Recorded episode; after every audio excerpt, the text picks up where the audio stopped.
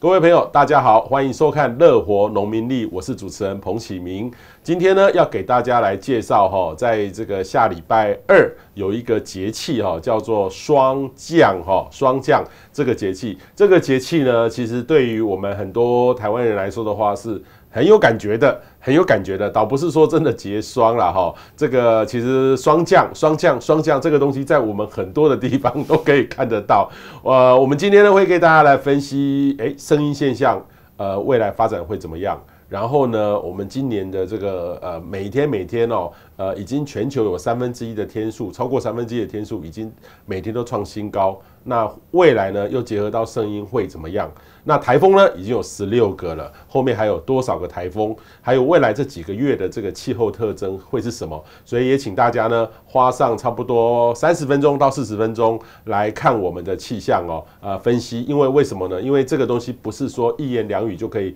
标题式可以解释的，这需要有一点点。呃，概念，然后来了解，你才会呃更清楚哦。呃，为什么呢？因为很多朋友都习惯看标题，哎，暖冬，暖冬，暖冬，今年就是暖冬啊。暖冬完了之后，哎，彭博士，你怎么会？我们冬天为什么我还要穿买外套啊？会冷啊？呃，冷冬不代表不会冷哦。所以很多的事情呢，一定要各位真的不能看标题，尤其是气象的内容，不能看标题，一定要稍微花一点点时间。你越花一点时间，你就会得到更多的知识，就可以提早做一些因应哈。那我特别。呢，今天同样的邀请到我们的同事哦，呃，吴胜宇卡大到我们现场。卡大你好，我是好，各位观众朋友们，大家好。呃，卡大你有没有看过霜降？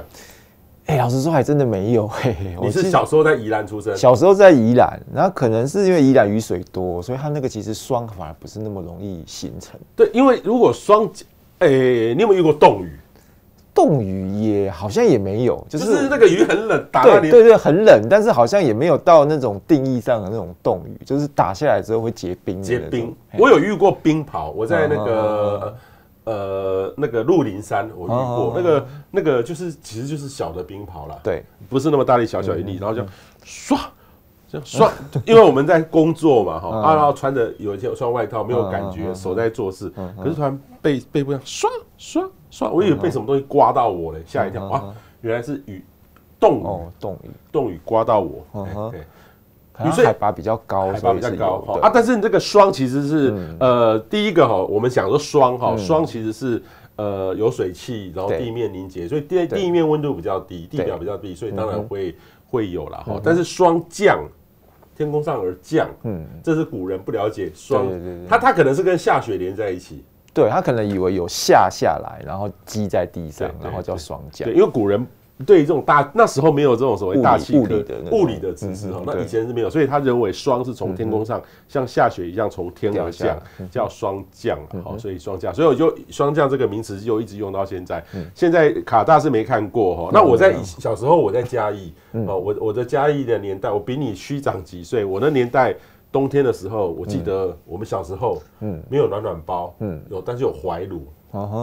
后早上出去会去看，一半，哎，是下雪吗？不是，是是结霜，结霜就是草上有结霜。对，以前我们都还有霜害呢。我们那时候以前小时候就新闻都有霜害，那霜害就会把菜都冻坏掉，冻坏掉。所以霜降其实对于很多农民朋友是一个很大的压力啦，很大的压力。但是你总会在。火锅店看到吗？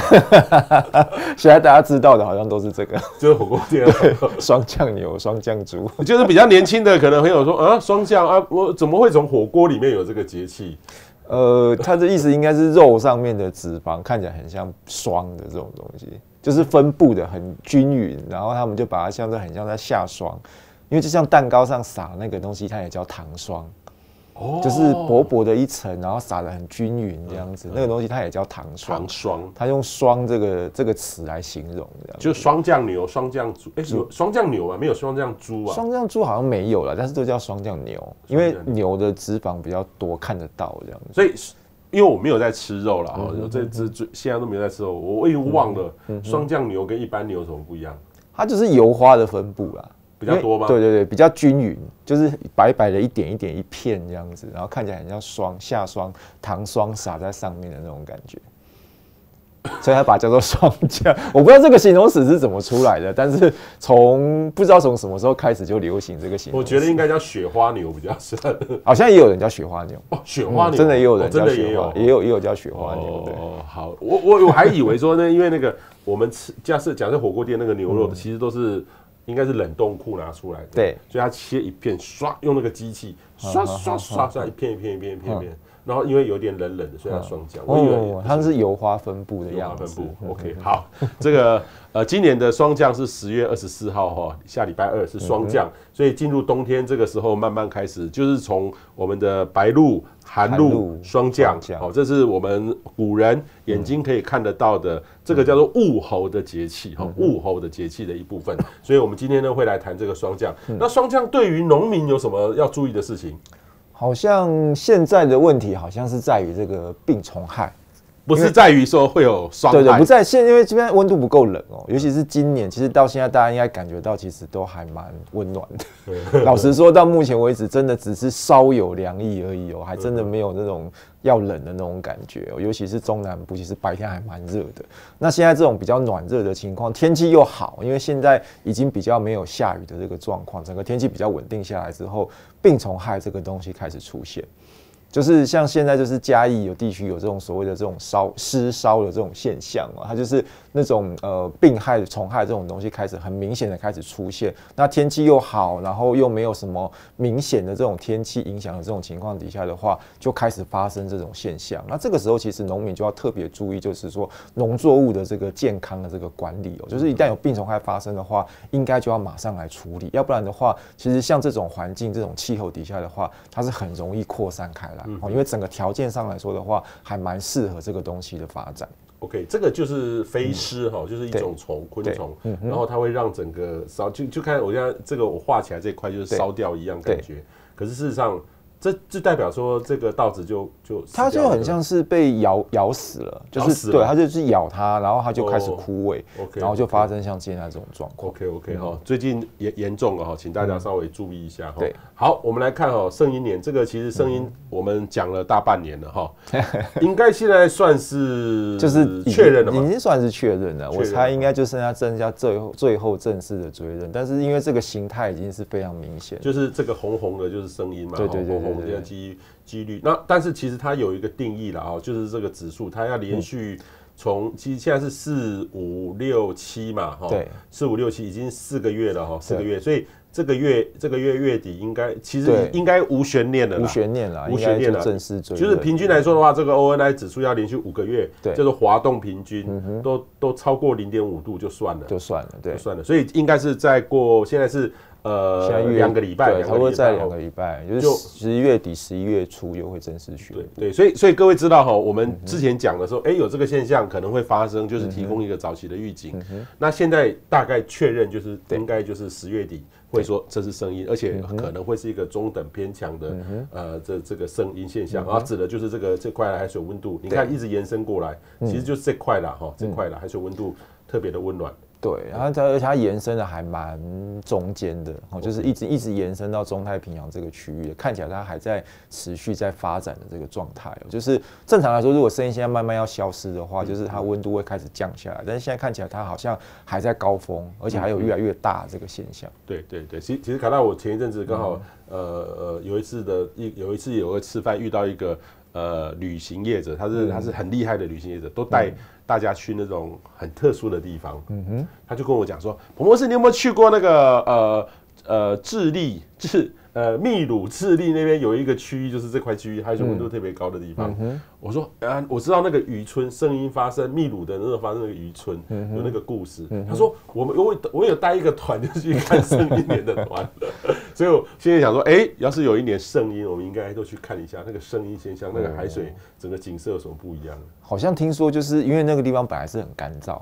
就是沿海，他们是沿海，结果反而都是沙漠，因为海温的关系。可是因为现在变声音现象之后，反而变得容易下雨。对对，就是会变得跟原本的气候完全不一样。对，所以那那个那些那个地方的那个渔民是很有感的，因为以前古早时代，他就是说这个渔民很可怜，有时候哎，渔获很多，嗯，而且要渔获没有渔获，就是声音反声音这样在交替，造成了很大的影响。就是这块海水，你看海水温度从那个地方发起的哈，你可以想见地球的奥秘、奥妙哈，真的很特别哈。好，那另外一个呢，其实这个是我特别跟卡大来分享哈，这个其实是一个呃。各位可能觉得很平常的新闻，就是九月的温度这根特别的高哦，九月平均温度多了零点九三度哦，多了零点九三度。对，然后呢，问题就来了，我们一般哈通常都是做工业革命哦，可能是有气象记录以来，可能是一八八一八八零或一九九零年的资料。那我看到这个一一百七十四哦，我心里面解说，哎，怎么是一百七十四？为什么是一百七十四？所以我就开始去看这个资料，因为这是美国的呃海洋及大气科学总署的官网说，所以我们通常就会说，哎，我们创百年来新高。嗯，为什么突然说一个一百七十四年以来的最热的九月份？应该是可能是更多以前的那个资料，然后被找出来。对，其实这个就是很很重要的一个问题哈，就是说，其实这这我先用这两张图给大家解释哈，就是说，第一个哦，他们是现在我们 大气科学界。已经可以公认，就是回溯再重建那个资料，已经可以从一八五零年之后的，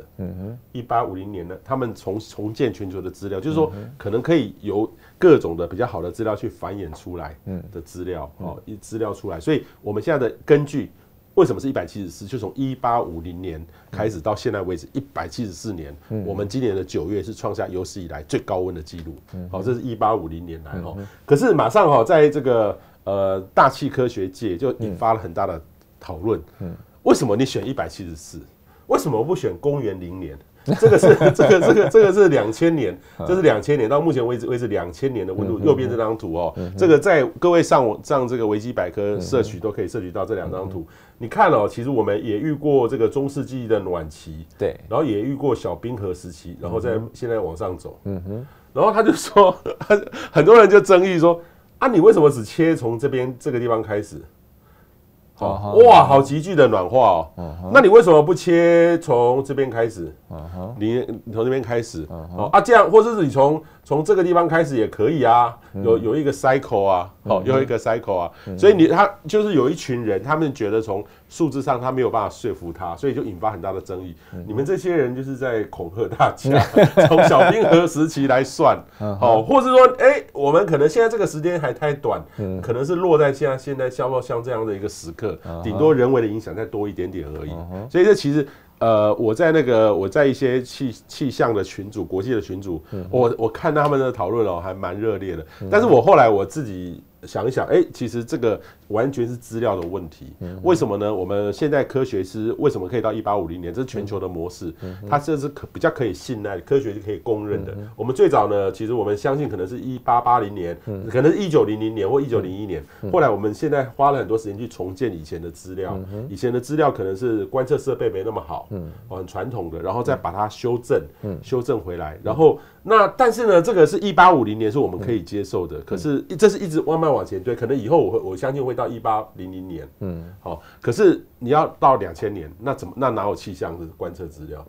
我们古人哪有？没有，除非连文字的记录都没有。不是文那时候文字也不知道说今天几度啊？对对对对，就是你连描述的这个东西可能都都很少，所以所以当时。这么久以前的资料怎么做？就是两千年以前的这一过去一两千年的资料，大概都是用年轮啊、钟乳石啊，哦，还有或是说。呃，栽培啊，他不可能有每天的资料嘛，所以他要去回推。那回推当然就只能得到这种很粗的资料，所以很粗的资料你就没有办法每天每天每天有。哦，所以这个是一个最基本的根源上的一个差别。所以我我就回到说，可是跟您大家讲说啊，这是资料的问题。呃，就很多人会很情感上就会觉得说，我们过去在地球两千年也经过暖期、冷期，我们是不是在一个循环点啊？好好，所以我们要有多少证据说多少的事情，在这个地方也跟大家做。做一个说明哈，所以这个是蛮有意思的一个话题哈。好，另外一个呢，就是刚才讲过，其实我们现在的高气温、高海温持续状况当中，就是这个是从从这个六月开始哈，一直到现在为止。对，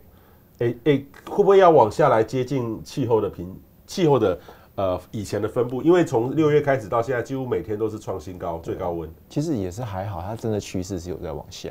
有、哦，就是有开始在往下了，正常的这个状况，它没有说一直慢慢的还在，它没有说一直维持在高点，已经有开始在往下了，只是它还是史上最高，还是史上最高。嗯，哦，啊，海温呢还是最高，海温还是最高，海温从四月开始一直是最高。对，海温还蛮真的还蛮高的，而且高出历史平均蛮多的。对对对，所以一个气温一个海温，这两个都是在持续哦，所以这个。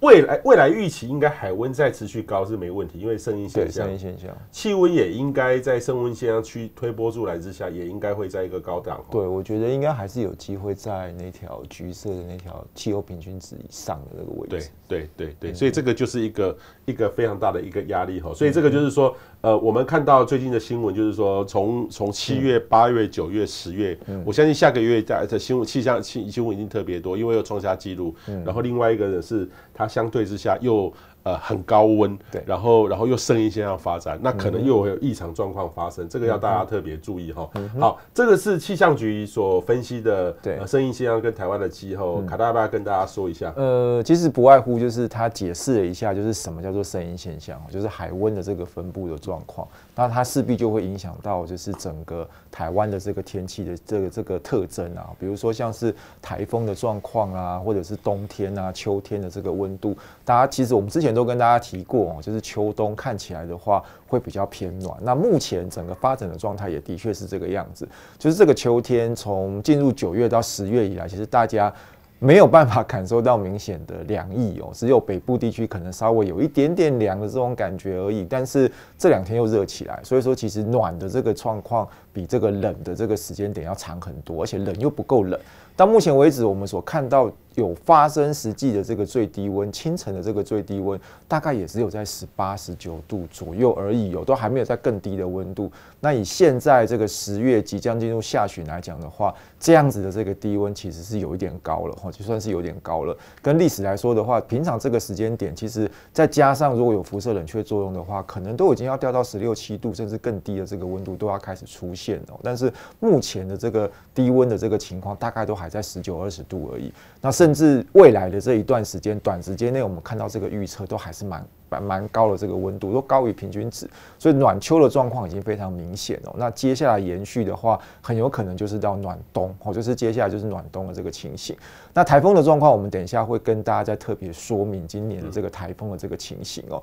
那再来的话，可能就是明年的春天哦，就是目前来看。的确是有预报，就是呃，通常剩一年的发生的这个隔年的这个春季，有可能就是春雨的状况会比较多一点。那目前的确在预报上来看的话，已经有一点这样的这个讯号。所以目前来看，因为圣婴现象都是从哦、今这一年的年中开始发展，然后可能就一直延续到就是隔年的春天哦，所以它会一直影响到明年春天的这个天气的这个状况。那目前来看，除了台风的状况不太一样之外，温度暖秋暖冬，然后甚至到明年春雨偏多的这个情况，应该都会发生。所以说今年到明年的这段时间，应该是圣婴现象对台湾的气候有蛮大影响的一段时间。嗯，不过整体而言，其实圣婴现象。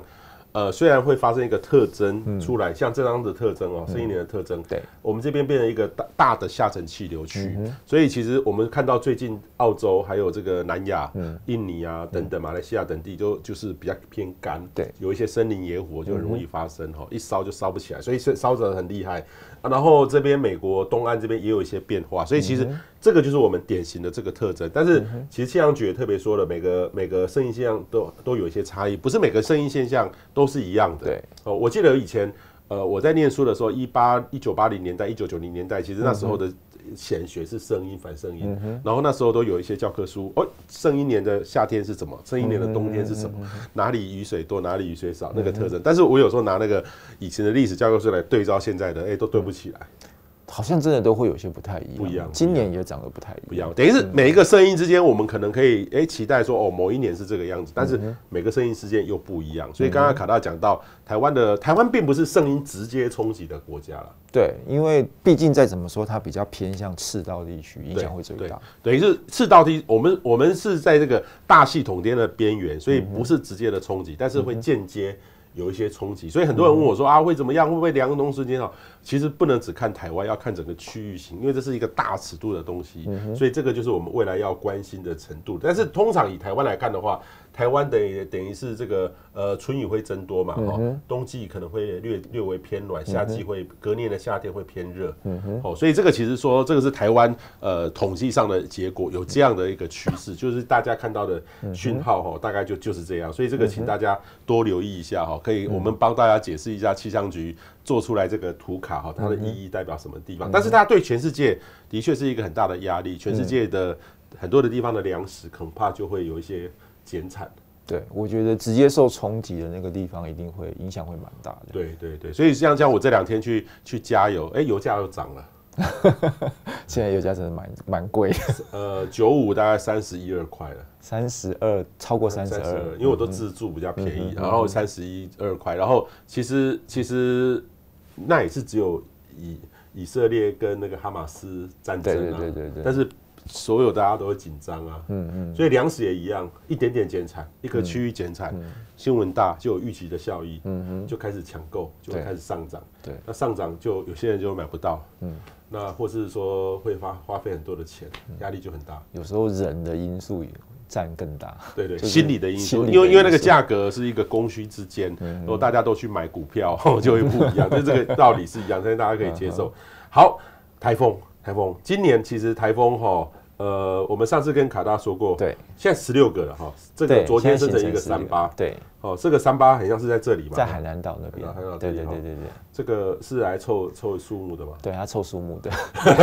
因为看看了一下海南岛实际的发生的风雨的状况，它其实勉勉强强摸到一个台风的门槛，有摸到。就是勉强啦，勉勉勉强啦，就是观测上的资料上来看勉强，因为它的外外形上来说，其实不太符合一个台风的样子啊。那那那，我觉得既然生了，那就是算数，那就是最最起码我们就变成是十六个台风。所以十六个里面有一个外面来的这个，对，有一个是外面来的，啊，这个是勉强的，其他的哎、欸，其他这个东西我我觉得都在这个地方发生，我觉得反而比较像反声音的台风哎。对，其实我所以，我下面就特别写说，它形成的位置比较集中在菲律宾东边的这个位置。那其实跟典型的声音有点不太一样。对啊，我们本来的预期是更东边一点，应该是在这里会很多。对，在关岛以东的这一块区域会有很多。然后很强的台风诞生出来，但是没有想到今年的台风还是偏在比较靠近我们这一侧这个地方，所以它跟典型的声音真的是差距有点大。对对，就是典型的声音可能是这边的区域哈，对，会更活跃，会很活跃。然后现在你看都在这个地方，对，所以真的是今年还蛮特殊的。对，不过今年对台湾而言是很有意义的哈，就是侵袭台湾的台风特别多，这个是我们团队哈特别在更新到今天为止哈，嗯哼，诶，卡到十六个台风。对，四个侵袭台湾的台风。对，其实这真的是比正常来说偏多。一年有时候正常来说大概两个到三个差不多，那今年已经到四个。那比较值得值得注意的是，它是十六分之四。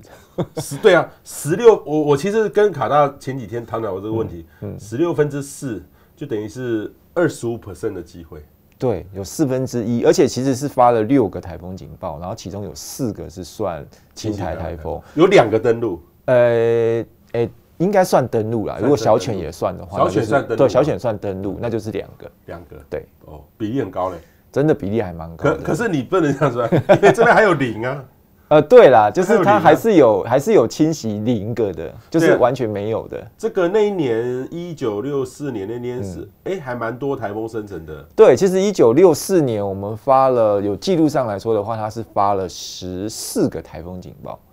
他发了十四次的台风警报，但是一个都没有算，一个都没有算。对，就是以以那个以正以那个青台的数目来说的话，它是零。哦，OK OK OK OK，所以其实其实你如果从这样看，其实呃从这个数目十六分之四或是这样比，一九六四年早就超过这十六分之四，人家是零哎，人家是零，所以数字上。这这个不算是特别的，呃，可是，一年有四个侵袭台湾的台风，还算是还以整个年份上来说的话，还算是比较少数的。有五个的啊，以前有五个，对，有有五个，当然有更多的啦，但是有办法达到三个平均数以上的，其实算是比较少。对，因为应该是过去这几年是比较多一年，对，而且过去这几年几乎都是只有一个，对，都是有算一个侵袭台湾，勉强算到一个侵袭台湾，勉强算。所以勉强算，所以所以各位各位知道说这个这个这个的变化是很重要的哈。哦，变化是很重要的，所以这个其实很重要，就是说我们未来面对这个气候变迁，这个东西可能会是一个呃，这个其实跟整个气候变迁，我个人认为是还看不到直接的关系啦，对不对？就是说这个趋势，你看这个很像很多人其实有有有人跟我说，哎，彭博士，我要用大数据来分析今年会有几个台风。呃，我觉得。我觉得真的很难很难用这种方式去做分析，因为它的那个随机性有点太高。嗯，哦，就是它的那个随机的那个效果的情况非常的，因为台风它的发生跟它的这个整个移动的这个过程本来就是一个很随机的一个状况哦，就像是呃今年的这个台风发生的这个情形，就跟我们本来认知的那种圣一年的那种气候的状况是完全不一样的那种情形哦。所以说呃这个情况其实跟我们原本预期是差非常多的。我们原本预期就像刚刚博士是所探讨的，它可能会在比较远的地方形成，而且台风生成的数目会比较多。结果没有想到，今年到现在，呃，台风生成的数目只有十六个，其中有一个还是跨跨界过来的。那真的在西北太平洋这边形成的台风，其实只有十五个。那这个其实是远少于原本的这个预期的这个状况，而且台风生成的这个状况非常的集中在七八月的这段时间。哦，就是呃，在七月之前，在九月之后，整个台风生成的数目都大幅度的减少，所以我们可以知道说，其实台风的发生是一个非常随机的一个情况，只要环境条件合适，它就会一直冒出来；但是，一旦环境条件不合适的时候，它就一个都长不出来。所以说，这个东西你要用一个大数据的状况去分析，我觉得有点困难，就是你单纯的从数字。我就是台风生成的数目上去分析一个趋势出来，我觉得是蛮困难。我们可以看到，其实台风生成的这个数目，它都高高低低，高高低低，它并没有一个没有一个逻辑的，它没有一个逻辑，没有一个很完整的一个你可以归纳出来的一个状况。所以我觉得这种东西，老实说，你要用大数据分析，我觉得蛮难的。嗯嗯，就是说也也 其实以前以前那个这个人工智慧那个 AlphaGo 那个嗯那个开始兴起的时候，兴起的时候，其实。其实很多人想要挑战的就是新形态的大量的资料，那气象是第一个资料。那我记得当时这个我的好朋友陈生伟教授，他他已经过世了。我我每次下到台湾，我有时候会想起他，是会掉眼泪哈，因为呃蛮意外的。然后好朋友，然后他有一次就说，哎，这个他有了他的他后面后面的一个院士级的教授想要说，哎，彭博士，我们想要来分析台风，嗯，就你像说。就很像说，我们现在有时候那个紫微斗数命盘，知道你什么时刻点，它用其实我相信也是一种大数据，就可以算出来你这个人个性是怎么样，未来会怎么样，会怎么样，就是紫微斗数有这样的东西。他们认为这个有也有有一点像，嗯，所以 所以紫微斗数再怎么样，它还是有一个逻辑在，对，可能它有一个脉络可以去推演。但是台风这个东西，我真的觉得它太。没有办法抓到一个，因为那个整个路径，这个就很像说一个台风从头到尾，嗯，当然他们想是一个人的一生呐，嗯，但是这个一生受各种的力量左右，对，差很大，差很大。像今年、去年、前两年的趋势，就是我们看到台风形成好像都往北。就是突然间就往北转掉了，然后本来预期要来，然后往北转掉。那今年的趋势刚好相反，今年趋势都往西。就是本来预期会往北的，然后突然间都变成往西，然后越来越修，越来越修，然后都跑到台湾这个地方来。对呀，所以说这个东西我们事先其实没有办法，没有办法去预想到这样的状况。所以，所以我的确，我跟那个院士，我们其实一起工作了要半年，然后做，我把大量的数据，哇，一个大硬碟给他去尝试去弄弄弄弄弄弄，后来还是没结果。对，太难，没有一个逻辑性。另外一个是说，好，我们现在可以掌握的就是这个一九五八年到现在为止比较好的资料。那其实这个资料我们各种资料都有哦，各各种的很大量的几 T 的资料。但是问题是说，其实也是只有这么几百，一年如果二十五个台风的话，嗯，一百年。也只不过两千五百个台风，对，数目还是太少。太少。那个、嗯、那个，如果有两万五千个台风，我相信就就可能可，可能会有一点点逻辑性。对对对，好，所以这个也跟大家说明一下，我们 我们气象其实 AI 已经应用到我们很多的工作当中，但是台风这件事情又是另外一件事情，这个是我们目前掌握。我希望可以有一些创新的改变，但是目前为止，呃，很多人期待要有改变，但是说真的，你要看着整个趋势，用整年来看，哎、欸，这个数字会有几个？因为如果说，哎、欸，今年。呃，会有几个台风？如果我们年初可以预测到十六个，有四个青台，那真的太厉害，不可能的，不可能啊！我觉得那真的太厉害了啊！但是，但是其实这个就代表有一个很大潜在的商机，对不对？当然啊，因为我事先知道今年有这么多个台风要来，我就会做准备啊。呃，对啊，对啊，然后然后甚至我可以知道说他怎么来，那就那就更厉害，他怎么来？做不到，做不到，做不到，我必须跟大家坦诚言，所以全世界没有一个人做得到这件事情。嗯好，然后呃，我们现在接下来看未来的台风的概况啦，哈、嗯，所以卡大其实这个特征就是我们典型十月的特征嘛，其实就已经进入秋冬季节了，哦、嗯，就是台风生成的这个位置跟它活动的位置都在我们的比较南边的这个位置上，哦，已经没有再明显的偏到，像前一阵子我们看到，其实它都还有跨到台湾这附近来。我说说，现在看起来从进入十月下旬，然后到十一月上旬，虽然预报上好像还有一些台风会发展的机会哦，但是机会低了，然后离我们也比较远了哦，所以说其实对台湾要再造成直接的影响，我觉得机会应该很小了。嗯哼，所以我我们也不能说没有台风会来，而是说台风会来台湾的机会是逐年逐逐渐的在降低当中。对了，的确气候上来说的话。大概一直到十月初有台风来都还不奇怪。OK，但是现在进入十月下旬之后还有台风要来，那就真的有点奇怪。好，所以这个是我们每个礼拜这个我们刚才讲到是一个大的趋势，现在讲到说未来呃会发生的状况，给大家解释一下哈。然后到了十一月上旬也都差不多嘞。对，其实还是差不多，可是它的特征还是跟圣婴现象有点不太一样。就是我们本来预期说，好像还这边还会再还就是它还会再有，它应该还会再更东边一点哦。就是整个位置上来说，好像要应该要更东边一点。应该这边要有啊。对，但是它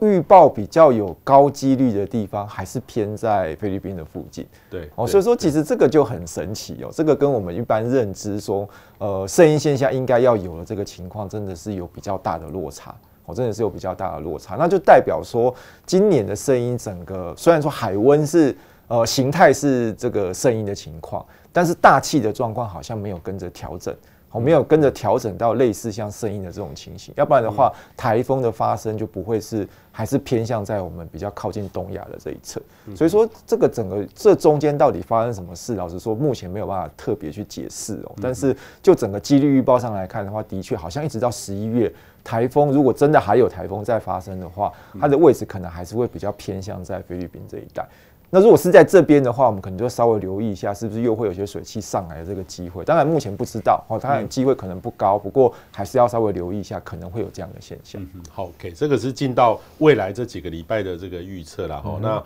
我我们也可以特别解释说，呃，我们声音现象的特征，以前的概念的图的特征，跟现在这个预报的动力的模式的方式是完全是不一样的，完全是不一样的。呃。应该是还是我对我们的这个做天气预报来看的话，还是看这个短期的机会会比较大。那参考那个，但是现在看出来是有差异的啦。对，好，那我们接下来呢，就要针对降雨。跟这个呃风呃跟温度哦这两个来做一个呃给大家很快的做一个分析哈。呃我们会先从这个整个季节再到每一个周哈或每个周每个周给大家来做分析，应该是季节到月到周哈来看这个事情，所以各位朋友你要看这个呃你不要只看那个最后的一一个一句话哦，你要整个看完看懂这个意涵，你才会呃对你会有帮助，所以我特别强调这一点哦，因为很多朋友会。误以为，哎、欸，彭博士，你说啊，这个台湾附近会偏干，啊，怎么我现在东北角会下雨？东北季风的时候，其实本来就会下雨。对啊，对啊，对啊，对啊。所以，但是要说看整体哦，不是说我我我我那个地方会下雨，就是说你说偏干，这这是不对的。所以有些朋友只看一个一段话哈，见树不见林，就会有这样的结果。好。好的，现在你拿的资料是十一月到一月，对，冬天的呢。我们现在已经开始慢慢在冬天，甚至已经开始看到明年初的这个状况了。但是它的特征其实就以三个月来说的话，它还是有点反映出就是比较像声音的特征哦，就是在我们的南边这个地方，它还是给了一个比较偏干的一个讯号。然后在比较大的奇怪的不不一样的地方，就是在大陆上哦，它有这个比较明显湿的这个讯号出来哦，那就表示说。呃，今年的冬天可能真的不够冷。过过去这两年冬天够冷的这个情况底下，北边比较强的这个冷空气，干冷的这个空气会下来。那大陆上这边其实都是一个偏干的一个讯号。那今年的年底，然后一直到明年初这段期间，它的反应的情况就不太一样哦。它呈现的是一个偏湿的一个状况。那这个代表说，诶，北边一来是北边的冷空气下来的幅度看起来是不太够哦就是真的干冷这个区的这个区块看起来是没有下来到大陆，甚至到台湾这个地方。那另外一部分就是反应哦，在我们的这个中层的这个形态看起来是有一些暖湿的空气会上来哦，所以说在这个长江流域，然后到日本这一带，可能它的锋面的这个系统会比较活跃。那通常这个地方锋面系统比较活跃，有时候就会影响到台湾哦。所以说看起来这个冬天。呃，虽然说可能不够冷哦，但是下雨的这个机会好像会稍微多一点点，尤其是进入到十二月之后的这个情况哦。目前来看，可能它的这个下雨的机会会稍微多一点哦，所以反而要稍微留意一下，就是下雨的状况。那温度的情况，目前来看，我们后面还会再提到，就是温度的情况看起来是偏暖的。OK，好，然后我们来看每个月每个月哈，就跟您刚刚讲到的，等于是到十二月到一月的时候，对，这边的雨水比较多嘛，对，可能会我们，但是我们不是。它它主要的轴线是它的边缘，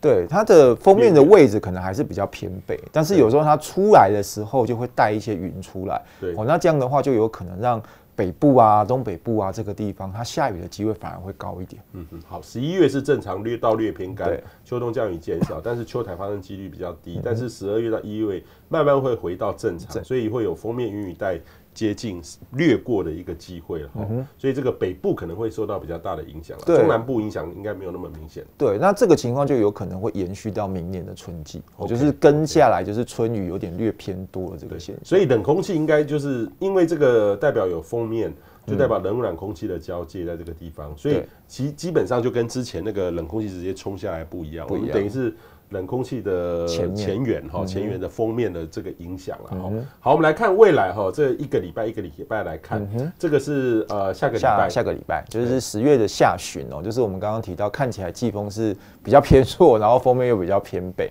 虽然说北边是有系统在活动，但是暂时没有影响到我们哦，所以说比较正常到偏少，就是天气比较好啦，就是大家其实可以趁这段时间安排一些你想要做的事情。嗯哼，就是下礼拜，等于是其实这最近这一个礼拜都是东北风，对，然后出出海，然后变成东风，嗯哼，然后空气品质反而比较糟糟一点点了哈，所以这个大概下礼拜也是类似的哈。那到了十月底、十一月初，其实接下来一直到差不多十一月中旬这段期间，看起来都是一个雨水比较少的一个情况，就是符合我们刚刚所看到一个月的那个预报，就是十一月是一个比较偏干的一个月份，所以目前来看的话，接下来。这几个礼拜，我们等一下看到的图其实都是类似，哦，就是呃，整个云雨带比较活跃的这个封面的位置都有点偏北，哦，都不在台湾这附近。那东北季风又没有很强的这个情况底下的话，我们整个雨水的确是蛮少的。那如果南边再没有一些东西在发展，哦，就是虽然说我们刚刚看到台风好像有几率有，但是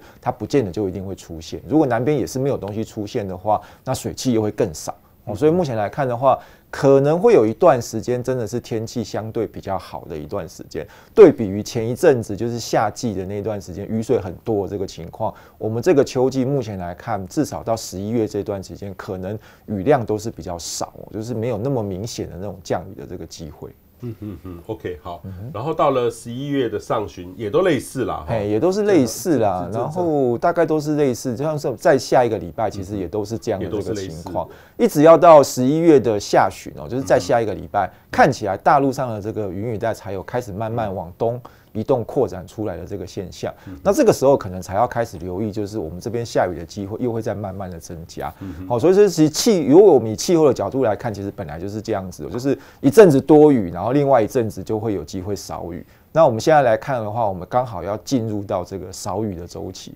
其实从小犬台风离开之后，我们就已经开始进入到一个比较少雨的一个周期。那这个周期，照照照这个目前的这个预报来看的话，有机会再持续将近一个月左右，就是可能一直要到十一月下旬之后。北边的这个云雨带才有机会慢慢的影响到我们，那那个时候可能才会慢慢的又会进入到另外一个雨量比较多一点的这个周期的状况。嗯嗯嗯，OK，好，所以这个其实今年的这个秋天哈，我我是觉得以这样来看的话，今年的秋天，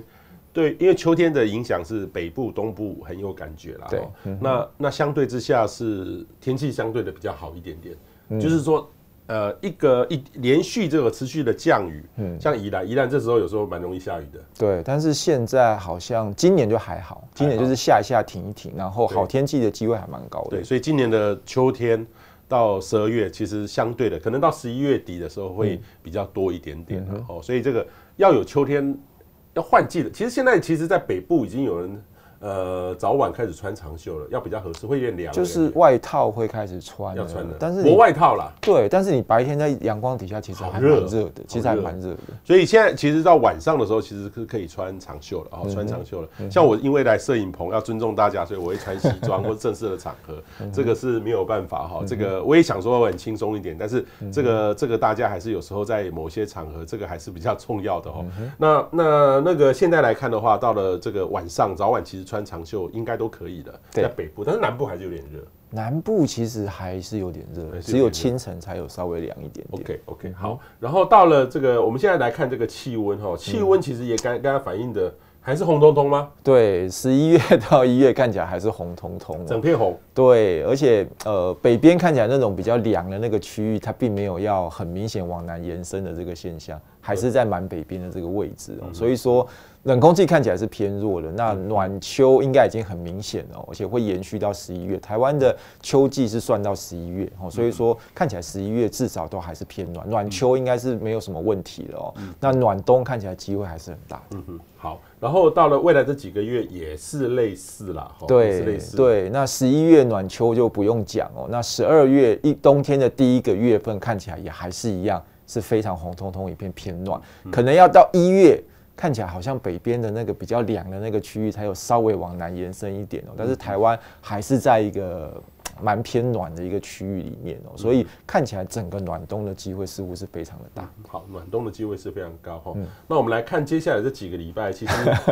东北季风哦，其实都是都是弱的东北季风，都是弱东北季风。其实如果按照以前的分类，可能搞不好都只能叫东北风。对，其实都还达不到东北季风。就是我再跟大家解释一下，以前我们那个。其实我们我也提供很多建议啦，我是觉得这样改比较好，因为以前还会说，呃，哎，几度是东北风？十九，台北市的预报低温要到十九度或以下，气象署的这个预报的用词才会叫做东北季风。十九度啊到十四度，对，十四到十九是东北季风，十九度以上是东北风，对，然后十四到十二是大陆冷气团，大陆冷气团。然后十到十二就是强烈大陆冷气团，十度以下是寒流。寒流，对，以前是有这样子的分类的定义啊，但是现在的话就是。呃，只要是大陆冷高压南下带来的这个东北风，我们都把它叫做东北季风，就是已经不再用温度的定义去区分，而是以说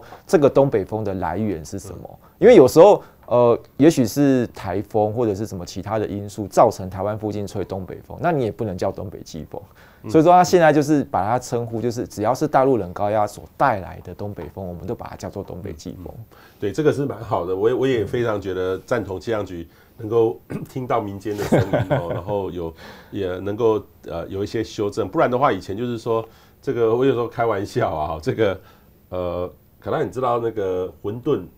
跟水饺啊哈啊哈，馄饨、水饺、云吞有什么不一样？